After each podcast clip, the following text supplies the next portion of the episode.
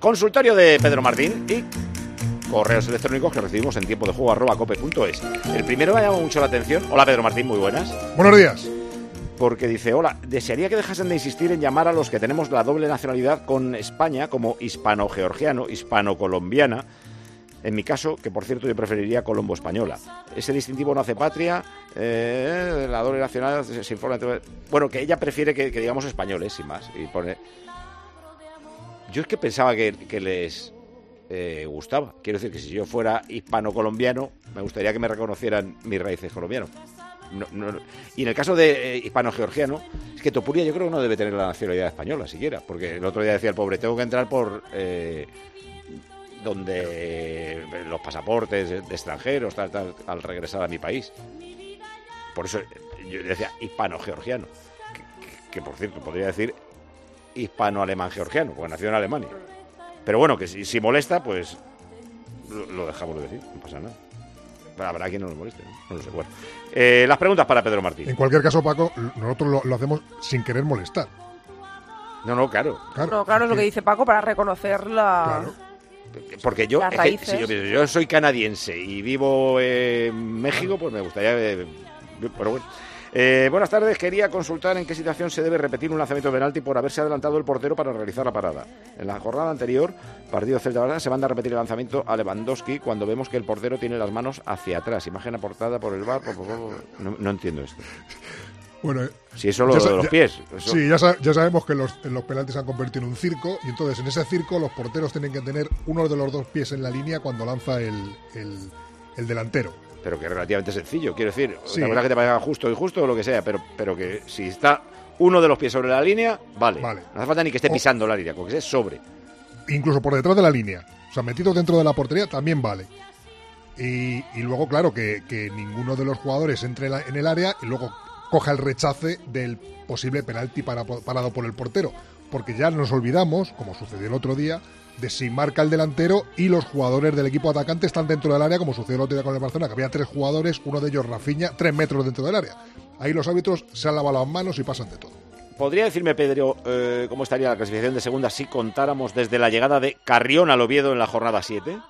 Bueno, pues de la jornada 7 a la 27, es decir, sin contar la que se está jugando en esta jornada, el primero sería el Eibar con 40 puntos y el Oviedo y el Leganés serían los segundos con 38. Vale. Pedrito, ¿cuántas paradiñas puede hacer el jugador que tira un penalti? Bueno, pues estábamos con lo mismo de antes. En el circo de los penaltis valen eh, paradiñas ilimitadas. Cuando digo ilimitadas es que puedes hacer dos o tres. Siempre claro que el árbitro no interprete que ya el, el delantero se está tomando de cachondeo el penalti.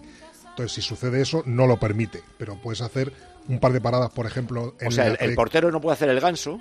Exactamente. Eh, se lo han prohibido, eh, que Grovelar eh, se hizo famoso mundialmente Sí. en una final de Champions por eso.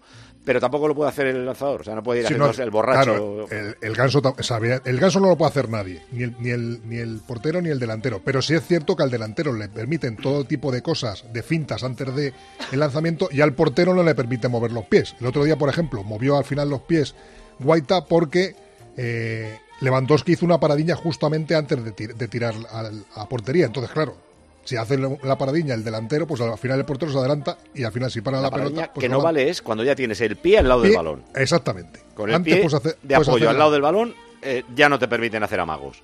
An- Antes puedes hacer el amago que quieras, pero una vez que plantas el pie izquierdo, por ejemplo, si eres diestro, antes de golpear, ya no puedes hacer nada. Sobre esto de hacer el ganso, eh, cuando vas a tirar penalti y cuando vas a pararlo, habéis visto la última moda de celebraciones, ¿no? Que es algo que eh, Rudiger hace en los entrenamientos, a veces. El otro día el del Leverkusen, me parece. Saca, la hizo el otro día tras marcar. Mete el segundo y hace que se ha roto. Que se ha roto, Sí. sí. Y luego O sea- se ponen todos a vacilar cojeando, jiji, jaja.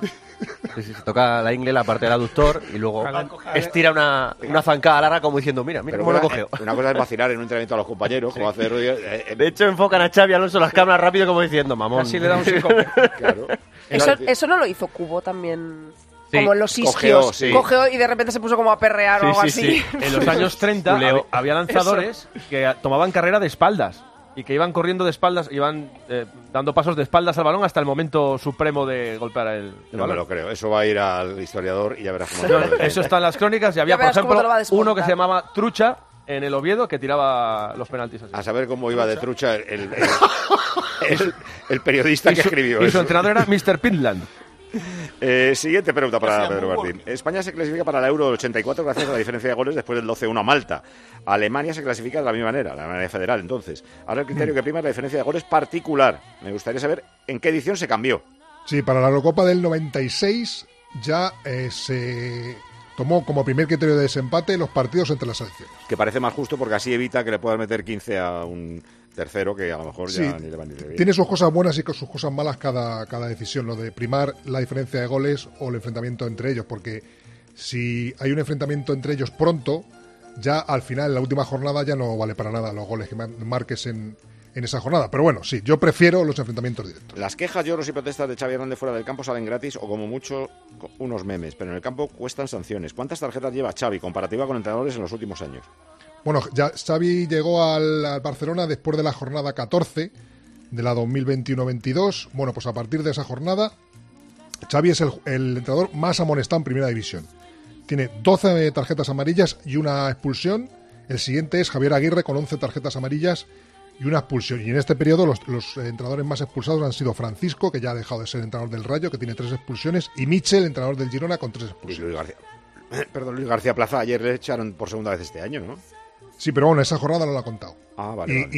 y- y Luis García este año lo que tiene son muchas amarillas, pero expulsiones creo que son dos. Están cogiendo cariño.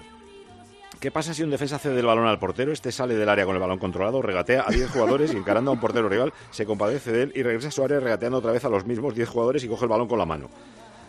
Pues Bueno. esta cesión, es- esta excesión también, es decir, tú cedes la pelota al portero y el portero, hasta que no la toque otro jugador, ya sea un rival o un, o un compañero, no puede volver a, a coger la pelota con la mano, Ah, si no no es sabía. falta. O sea, yo me salgo, yo portero, me la ceden, me salgo del- eh, con el balón del área y vuelvo para adentro y la trinco, cesión. Es falta también. Vale. Quería saber en qué encuentro y temporada se enfrentaron los dos entrenadores con más títulos de liga ganados en la historia, entre los dos. Por Sí. ejemplo, Cruz 4 más Valdano 1 igual a 5.